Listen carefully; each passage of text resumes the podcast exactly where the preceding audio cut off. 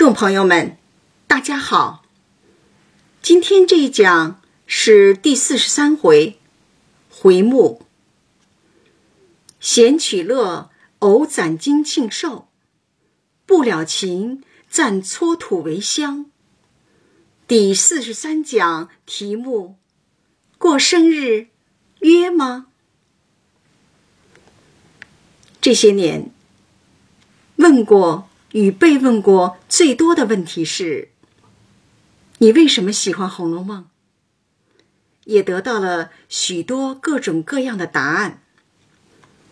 我之所以喜欢《红楼梦》，最主要的原因就是，它像一架全息成像机，提供了对人性的多维度观察视角和对生活的多维度观察视角。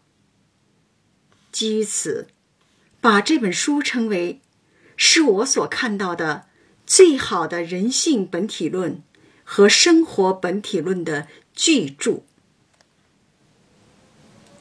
这一回就一个主题：过生日。每个人从小到大或多或少都会有过生日的经历。关于过生日的特殊记忆。恐怕许多人说出的不只有吃寿面、切生日蛋糕、唱生日歌。几年前，发小曹瑞芳老师带着同事们为我过生日设宴。席间，他神秘的拿出一个大红盒子递给我，打开看看，是什么生日礼物？我好奇的快速站起来，双手接过盒子，只见上面印有“吉祥生日报”。那一年的那一天，世界因你而精彩的字样。小心翼翼的打开盒子，一张《中国生日报》的收藏证书。我的心跳在加快，从透明的塑料袋中。拿出了一份泛黄的老报纸，定睛一看，原来是我出生那年那天的《北京日报》，上面盖有中国戏剧家协会资料史藏书的红印章。这可是半个世纪以前我出生一地的报纸啊！我的眼前一片模糊。泪水噼里啪啦掉下来。这是我收到的最珍贵、最特殊、最难得的生日礼物。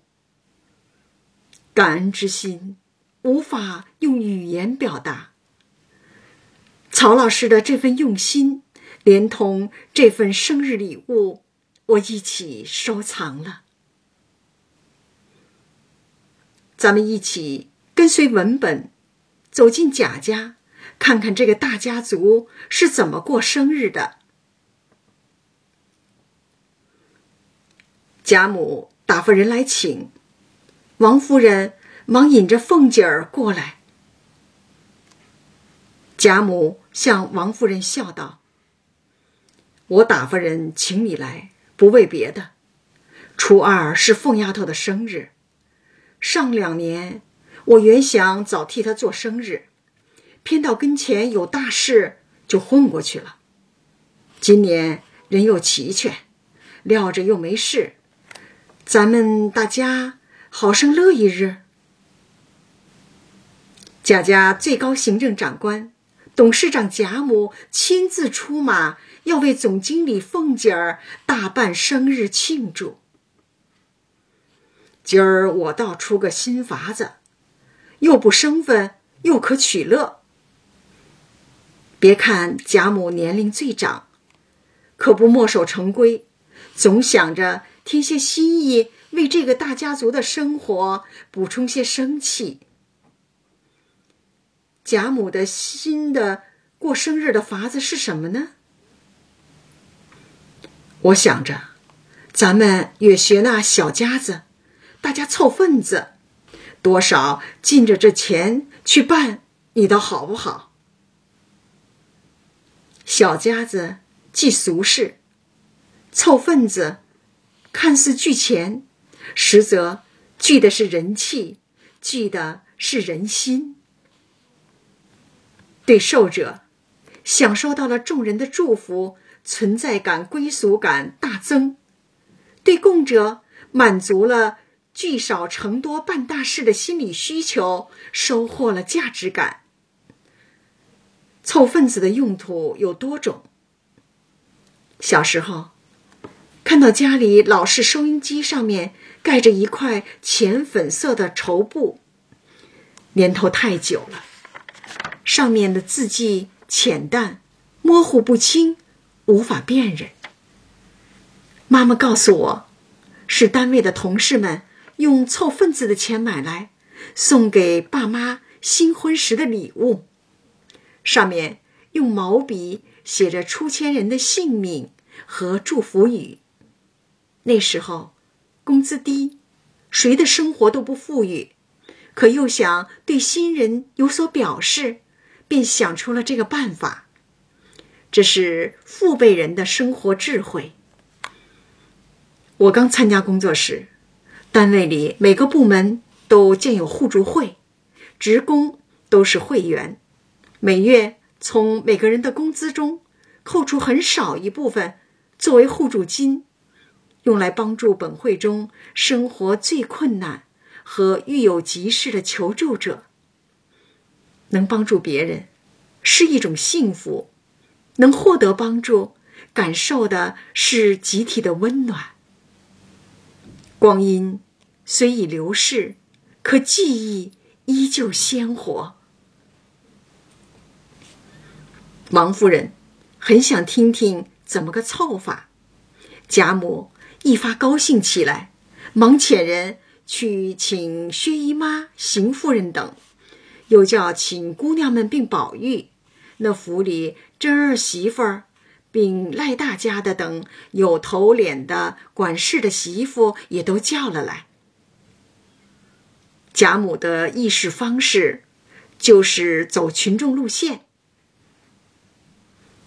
没顿饭的功夫，老的少的上的下的乌压压挤了一屋子，极具画面感的生动描写。这就是贾母的号召力，招致即来。薛姨妈和贾母对坐，薛姨妈是客人，她能与贾母平起平坐，与主位上位，以示尊重。这是贾家待客的礼数。邢夫人、王夫人坐在椅子上，宝钗姐妹等坐在炕上，宝玉便坐在贾母的怀前，这当然是特例了。地下满满的站了一地，贾母忙命拿几个小屋子来，也就是小凳子。给赖大母亲等几个高年有体面的妈妈做了。贾府风俗，年高服侍过父母的家人，比年轻的主子还有体面，所以尤氏、凤姐儿等只管在地下站着呢。给有贡献的老仆人特权，他们的待遇高于尤氏、凤姐儿这类主子。不忘旧恩，厚待老仆，这是贾家的规矩。贾母如此，可年轻的一代未必都能效仿如此体恤有功的老仆人。座位的安置，实行的是论资排辈。贾母笑着，把方才一席话说与众人听了，众人谁不凑这曲儿？都欣然应诺。贾母先定出标准，我出二十两。薛姨妈紧跟着，我跟随老太太也是二十两。二十两是上限，最高档，自然应由辈分职位最高者出。薛姨妈在座位上享受到了与贾母相同的最高待遇。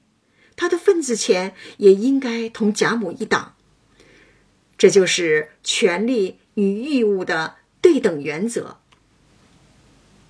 邢夫人、王夫人道：“我们不敢和老太太并肩，自然矮一等，每人十六两罢了。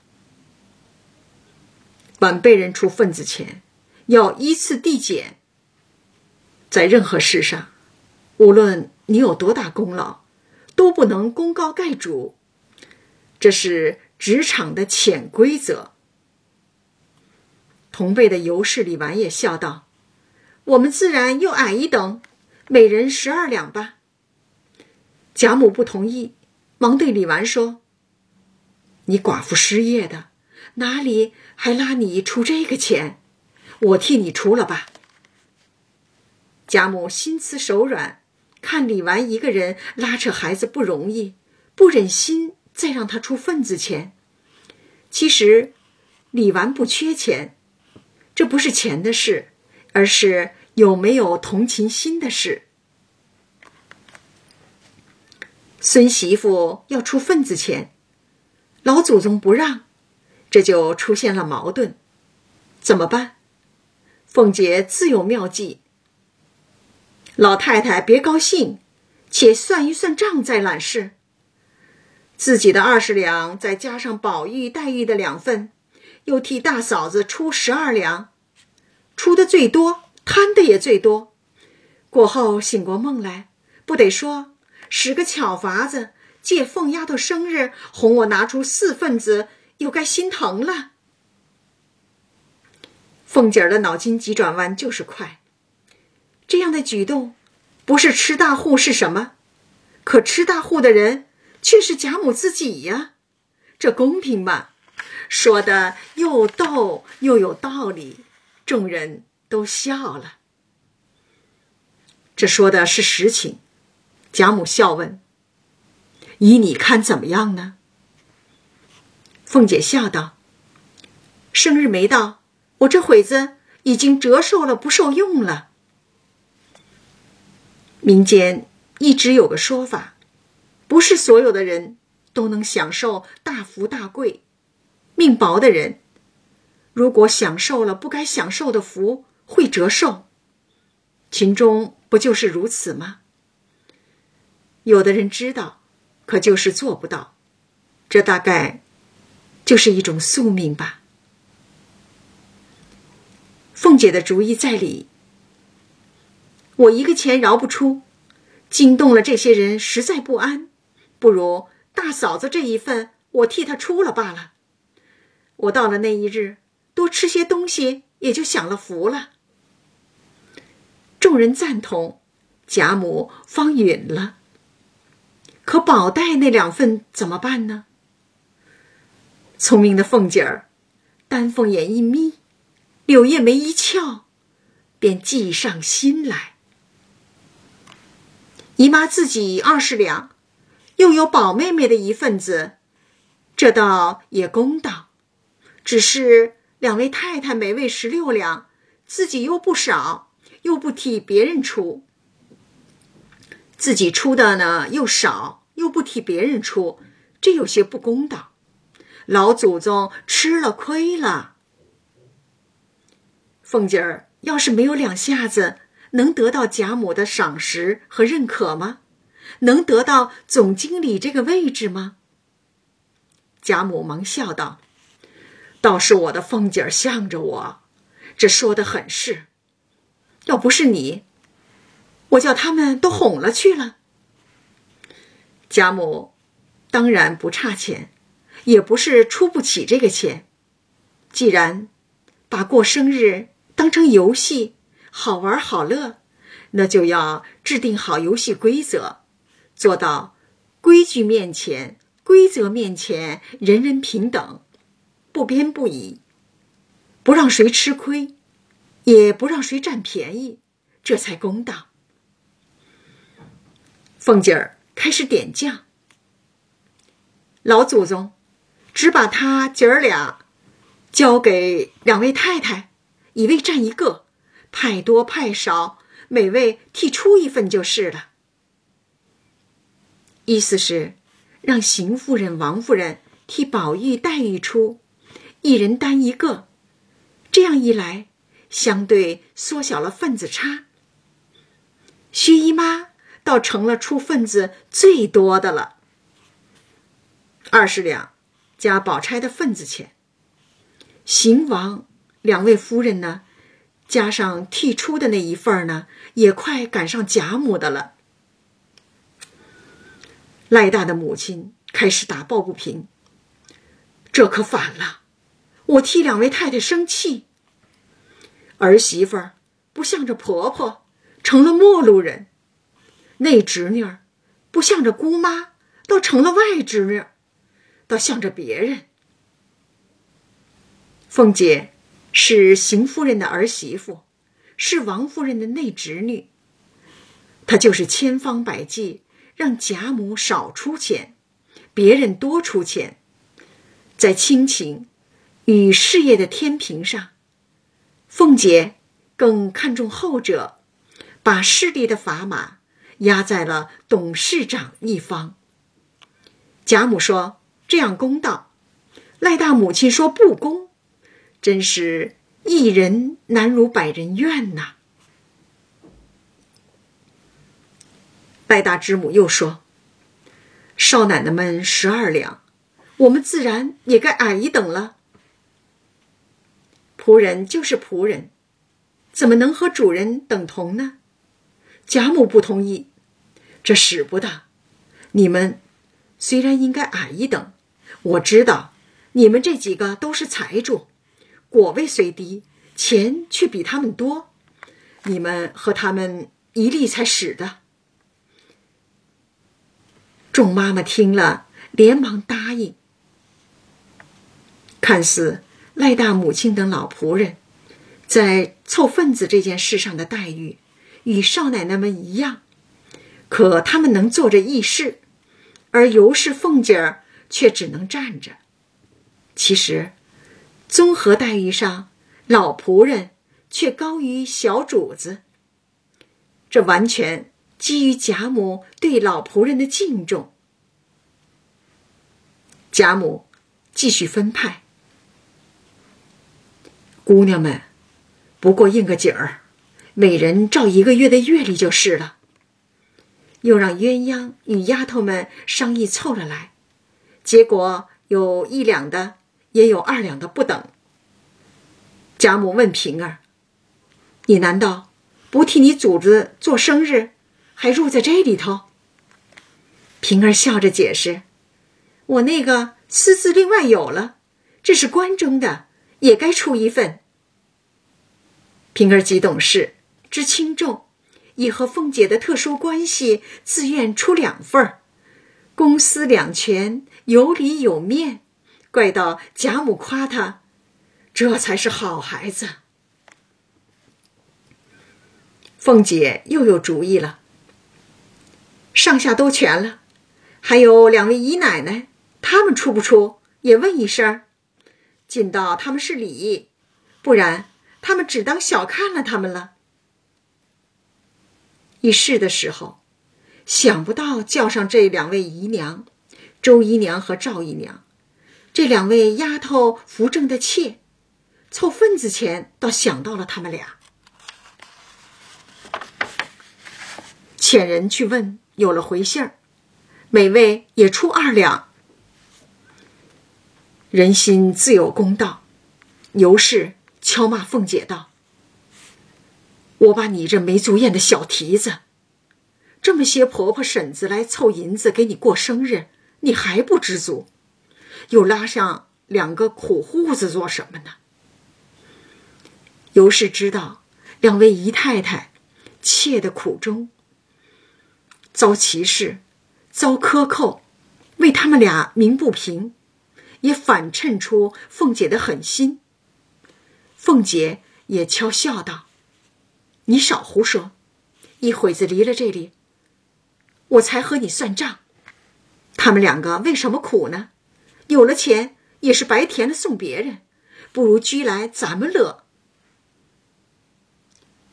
这两位姨娘，既然有出钱的义务，也应享有赴生日宴、看戏的权利，这才是权利与义务的对等公平。可凤姐剥夺了两位姨娘的权利，对这两个妾哪有平等可言？长期在这种不公平的待遇下苟且生存，赵姨娘能说出占理的话，办出得体的事吗？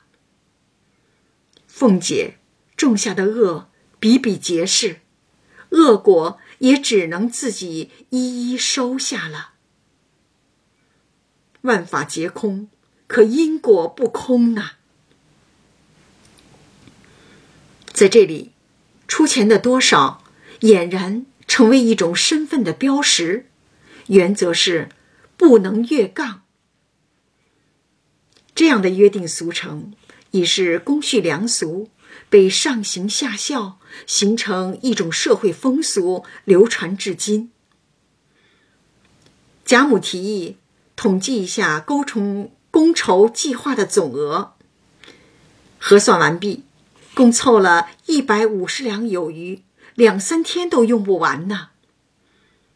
为了让凤姐不操心，好好享受生日，特意指派真哥媳妇尤氏全权操持。众人散去，尤氏往凤姐房里来。商议怎么办生日，凤姐传送经验。你只看老太太眼色行事就完了，只要贾母高兴满意就行。尤氏开玩笑：“我这么操心，你怎么谢我？”凤姐理直气壮道：“我又没叫你来，谢你什么？你怕操心，这会子就回老太太去。”再派一个就是了。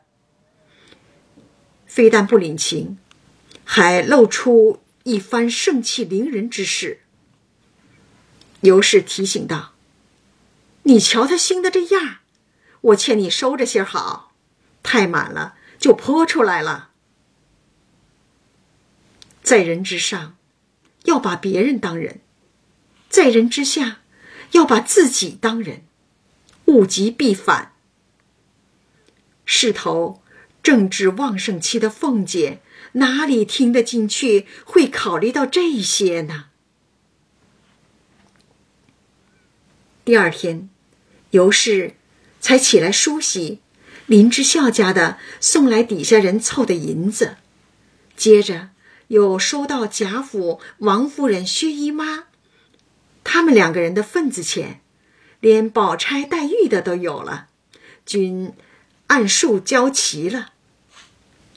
梳洗后，到荣府收份子钱，先来见凤姐儿。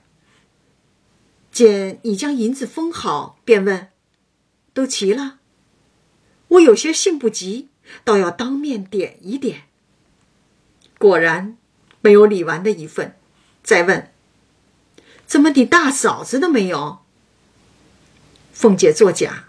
以为封好了就不会再查，想蒙混过关。没想到被识破，可还振振有词道：“那么些还不够使，短一份也罢了。等不够了，我再给你。”尤氏不依不饶：“昨儿你在人前，昨儿你在人跟前做人，今儿又来和我赖，这个断不依你。”我只和老太太要去，把老祖宗抬起来，凤姐也不怕，笑道：“我看你厉害，明儿有了事，我也丁是丁，卯是卯的，你也别抱怨。”尤氏深知凤姐的矫情和厉害，毕竟胳膊拧不过大腿，笑道：“不看你素日孝敬我。”我才是不依你呢。看在平日妯娌俩相处甚好的份上，尤氏也不想把关系弄僵，便将计就计的把一份拿出退给了平儿，笑道：“许你主子作弊，就许我做情儿，弄这些钱哪里使去？使不了，明儿带了棺材里使去。”讽刺挖苦凤姐的贪婪敛财，接着又退还了鸳鸯、彩云的份子钱，一时把周赵二人的也还了。尤氏同情道：“你们可怜见的，哪里有这些闲钱？凤丫头便知道了，有我应着呢。”二人听说，千恩万谢的，方收了。你能免一人，我就敢免五人。尤氏的举动，让凤姐儿还是还是真是说不出来什么话。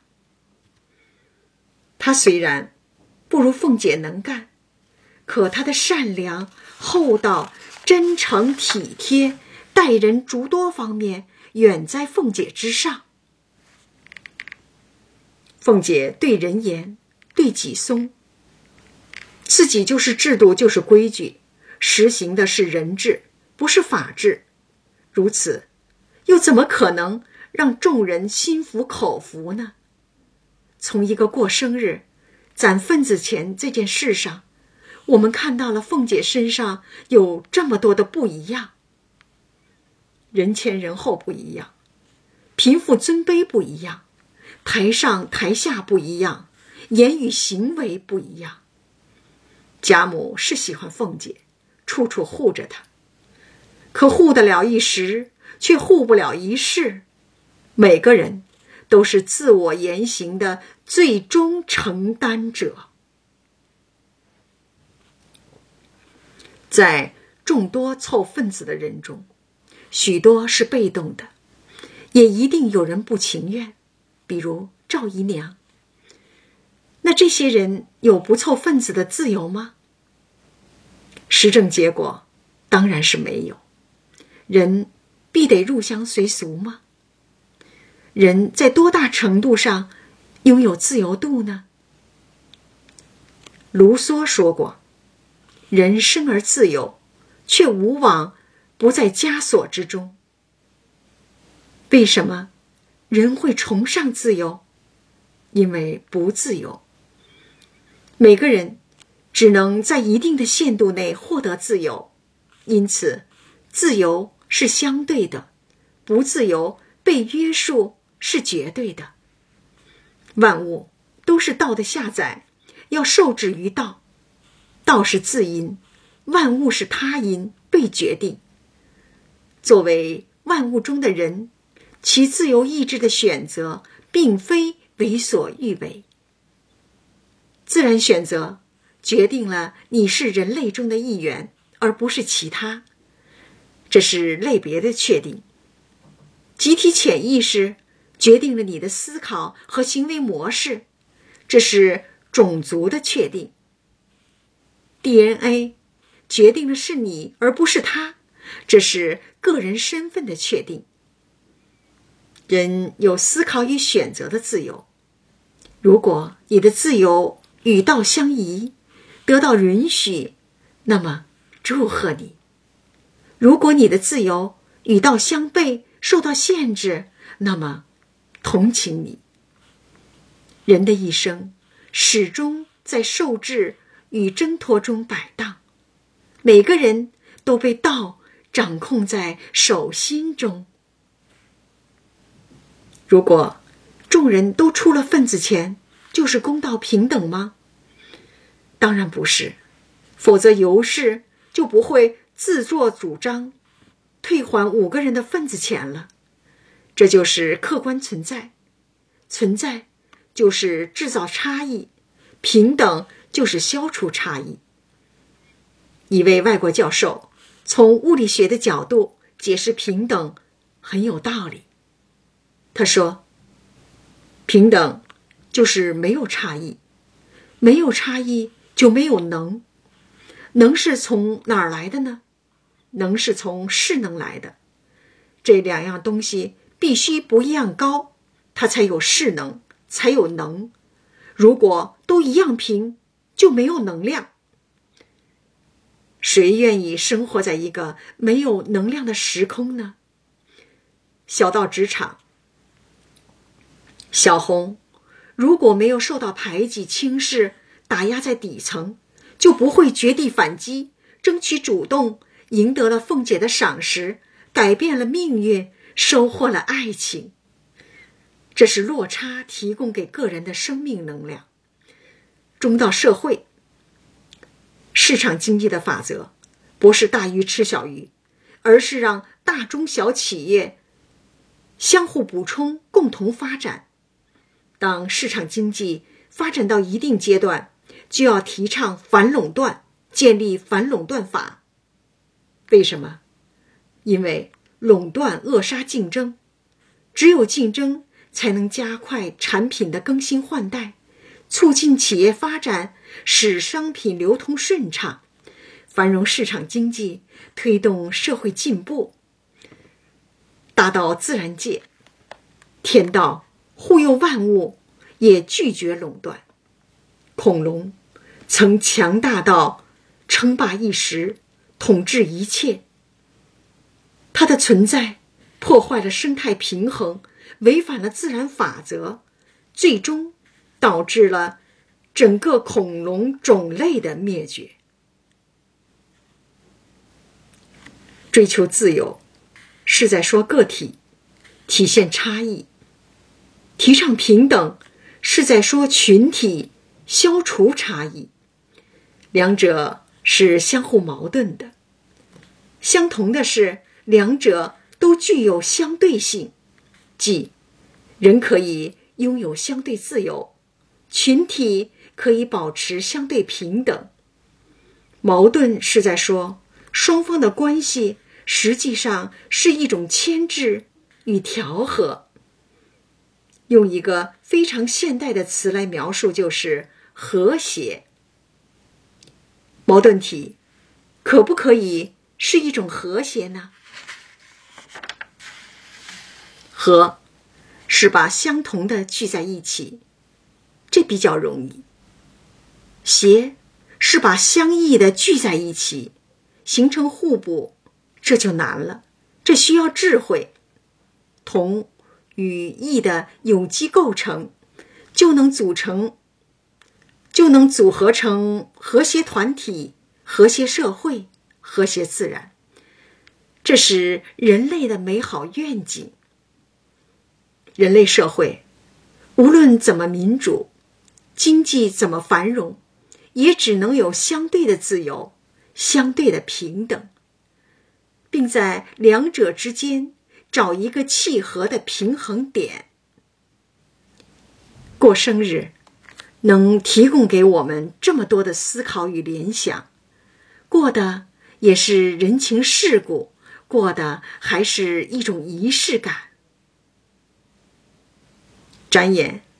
已是九月初二日，园中人都打听的游市办得十分热闹，不但有戏，连耍百戏并说书的男女仙儿全有，都打点取乐玩耍。这么多人的狂欢生日聚会，却唯独少了宝玉。众人怎么也想不明白。宝玉出走的原因，有什么事能比为凤姐过生日、让贾母高兴、与众人欢聚更重要呢？袭人解释道：“昨晚上就说了，今儿一早起有要紧的事到北静王府里去，就赶回来的。劝他不要去，他必不依。今早一起来。”又要素衣裳穿，想必是北静王府里要紧的姬妾没了，也未可知。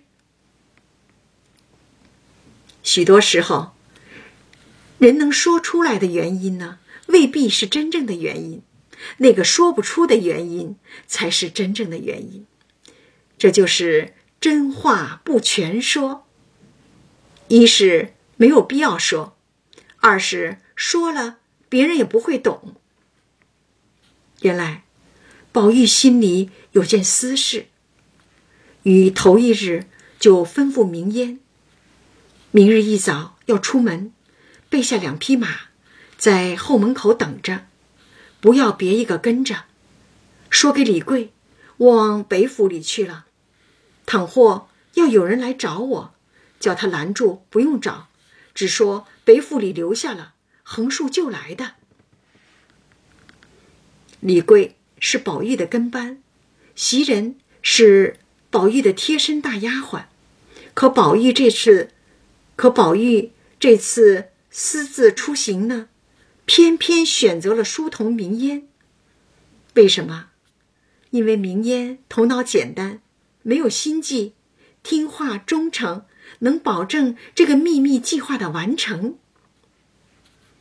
天一亮，一身素装的宝玉。就和明烟骑马出了角门，再出城门，赶往一个冷清清的地方。热闹是多数人的孤独，越热闹越孤独，越空虚。孤独是一个人的清欢，越安静越清静，越能找到自己和自己待在一起。明言不问，宝玉不说，两人一气跑了七八里路出来，人烟渐渐稀少。宝玉勒住马，回头问明烟：“这里可有香卖的？那种好的，须得檀香、云香、酱香三样。人都看不见，哪里还有卖香的？”明烟。见宝玉为难的样子，灵机一动，提醒道：“我见二爷时常小荷包里有散香，何不找一找？”宝玉回首向衣襟上掏出一个荷包，里面竟有陈素散香，又是亲生带的，正好，香的问题解决了。注意。雪琴一直在用意象告诉我们答案。宝玉的一身素服，一定是要祭奠一个逝者；贴身的荷包，这个逝者一定与宝玉很近，而且因荷包发生过非常重要的事件。电影《蝴蝶梦》中。所有的蛛丝马迹全部指向了那个从未出现在镜头前面的女主人李贝卡。这是七十多年前，经由悬念大师希区柯克导演出的蝴蝶梦式的悬疑。而这一回的后半部分，制造出了一个奇幻迷离的场景。一物一景，桩桩件件都连着那个被祭奠的逝者，连着那个被祭奠的逝者。这个人对宝玉来说，比凤姐更重要。这是先知雪琴在二百多年前用文学的方式制造的《红楼梦》式的悬疑。光有香不行，怎么烧呢？宝玉又问卢探。明烟想了半日，笑道：“我得了个主意，我们往前再走二里地，就是水仙庵了。”宝玉忙问：“水仙庵就在这里？更好了，我们就去。”水仙庵的姑子常往咱们家去，和他们借香炉使使。他们自然是肯的。明烟问：“我常见二爷最讨厌这水仙庵的，如何今儿这样喜欢了？”宝玉道：“我素日阴恨俗人不知缘故，魂供神，魂盖庙。比如这水仙庵里面，因供的是洛神，故名水仙庵。殊不知古来。”并没有个洛神，那原是曾，那是曹子建的谎话。谁知这起渔人就塑了像供着，今儿却合了我的心事，借他一用，借的不只是香炉，还是意象，一语双关呐。水仙庵三个字。提供了什么信息呢？两个信息：逝者与水有关；另一个，庵中均为女性，那么逝者即为女性。老姑子见宝玉来了，事出意外，竟像天上掉下个活龙来的一般，忙上来问好，命老道来接马。大施主家的公子能屈尊。想都不敢想，一定要老道亲自招待贵哥，招待这个贵客啊，把他当成贵宾了，很是功利。宝玉进去，也不拜洛神之相，却只管鉴赏，却只管赏鉴，虽是泥塑的，却真有。翩若惊鸿，宛若游龙之态；何出绿波，日映朝霞之姿。宝玉不觉滴下泪来。这十六个字，是曹植《洛神赋》中赞美仙女洛神福妃的名句。水仙庵中的泥塑，未必如此惊艳，是宝玉。把心中那个逝去女子的美好投射在这尊泥塑上，借用《洛神赋》中的名句来比附逝者。人在非常专注的时候，常会出现幻觉。曹植在洛水旁出现幻觉，写出了传世佳篇《洛神赋》。宝玉在泥塑前出现幻觉。仿佛看见了他所记挂的这个女子，心中五味杂陈，万语千言难出口，化作一串串滴下的眼泪。泥塑这个意象，寄托了宝玉的无限哀思。老姑子献了茶，宝玉向他借了香炉，便命云烟。便命那个明烟捧着炉出至后院中，捡一块干净地儿，竟捡不出。祭奠圣洁的灵魂，一定要选个洁净之处。干净地方这个意象，暗示逝者生前受到过诬陷玷污。明烟道：“那井台如何？”宝玉点头，一起来至井台上，将炉放下。井台，这是后半段中最重要的意象。逝者跟井台、井水密切相关。到这里，许多读者几乎会猜到。谁是这个神秘而又重要的女子了？可作者就是沉得住气，不说出姓名，把悬念继续下去。明烟站过一旁，宝玉掏出香来焚上，含泪施了半礼，回身命收了去。原来，在井台边。祭奠一个逝者，就是宝玉心中最重要的事。掏香、焚香、含泪施礼，宝玉用最简单、虔诚、庄严、质朴的祭奠仪式，来表达心中的愧疚、忏悔、敬重和思念。明烟也借着香炉，爬下磕了几个头。祝道：“这受祭的阴魂，虽不知名姓，想来自然是那人间有一、天上无双、极聪明俊雅的一位姐姐妹妹了。二爷心事不能说出，让我代住。若芳魂有感，香魄多情，虽然阴阳间隔，即使知己之间。”时常来问候二爷，未尝不可。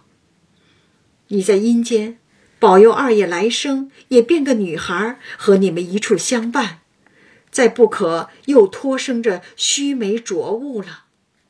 说毕，又磕了几个头，才爬起来。近墨者黑，近朱者赤。跟了宝玉这么多年的明烟，能猜得出宝玉此刻的心情。他能猜得出宝玉的心情，能说得出宝玉想说的话。宝玉让他跟着来，真是一个明智的选择。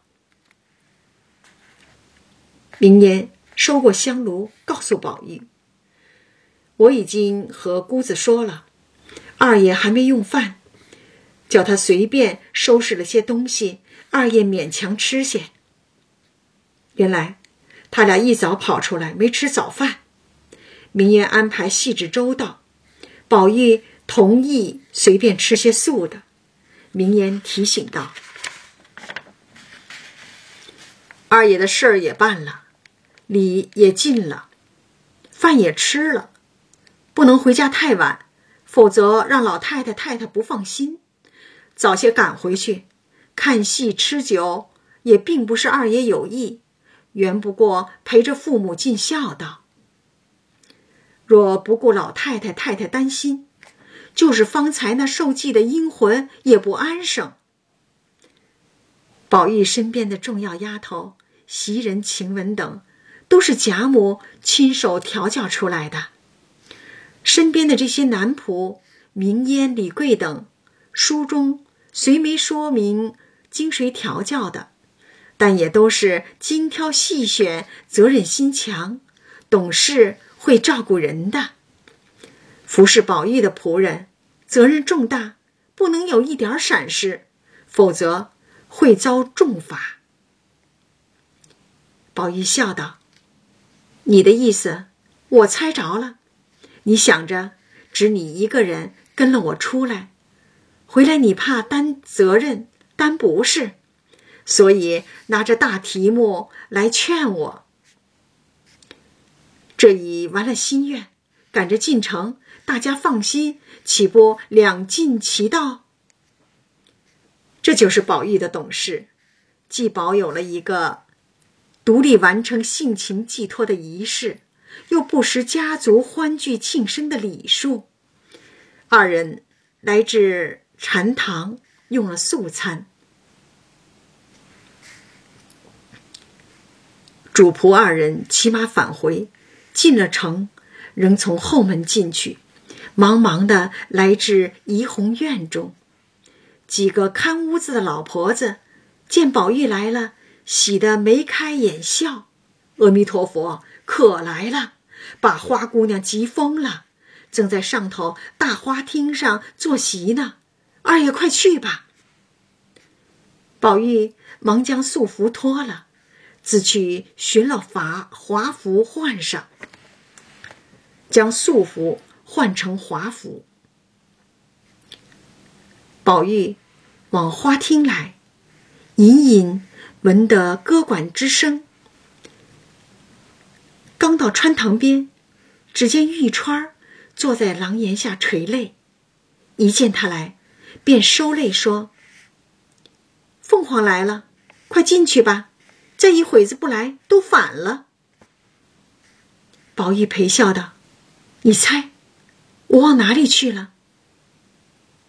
玉钏不答，只管擦泪。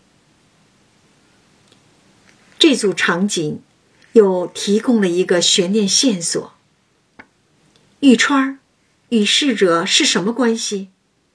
他独自流泪，为了谁呢？为什么是在今天？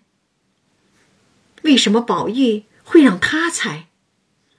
难道宝玉的私事与玉钏的伤感都与逝者密切相关？玉钏不答，是否彼此之间不言自明呢？这种不说之说的功夫真是了得。宝玉忙进门，见了贾母、王夫人等。赶着与凤姐儿行礼，众人真如得了凤凰一般。贾母、王夫人都说他不该私自出门。明儿再这样，一定叫你老子打你，并要打跟着的仆人。经众人说情，劝住了。袭人早过来服侍，大家仍旧看戏。当日演的是《金钗记》，贾母、薛姨妈等都看得心酸落泪，也有叹的，也有骂的。《金钗记》是南戏剧本，元旦柯丹秋作。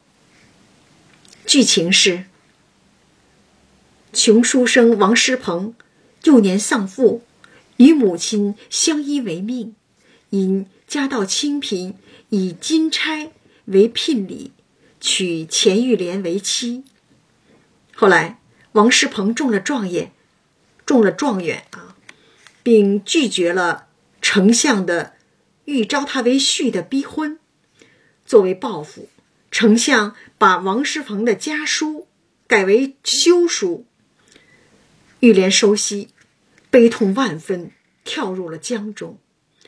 王师鹏得知呢，赶到江边痛哭。其中有一折就叫《祭江》。戏里，王师鹏在江边哭钱玉莲；戏外，宝玉在锦台落泪祭逝者，如出一辙。投井之人是谁？悬念揭晓就不难了吧？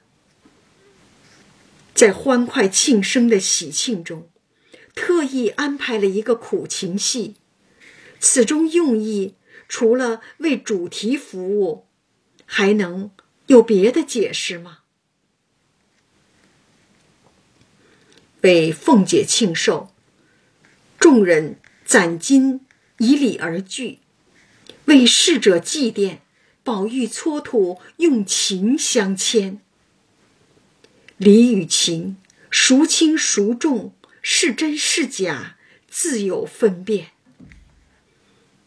通过这金与土、重与毒、庆寿与祭奠、约与不约的鲜明对比，把个世间的人情冷暖、眉眼高低、主仆尊卑。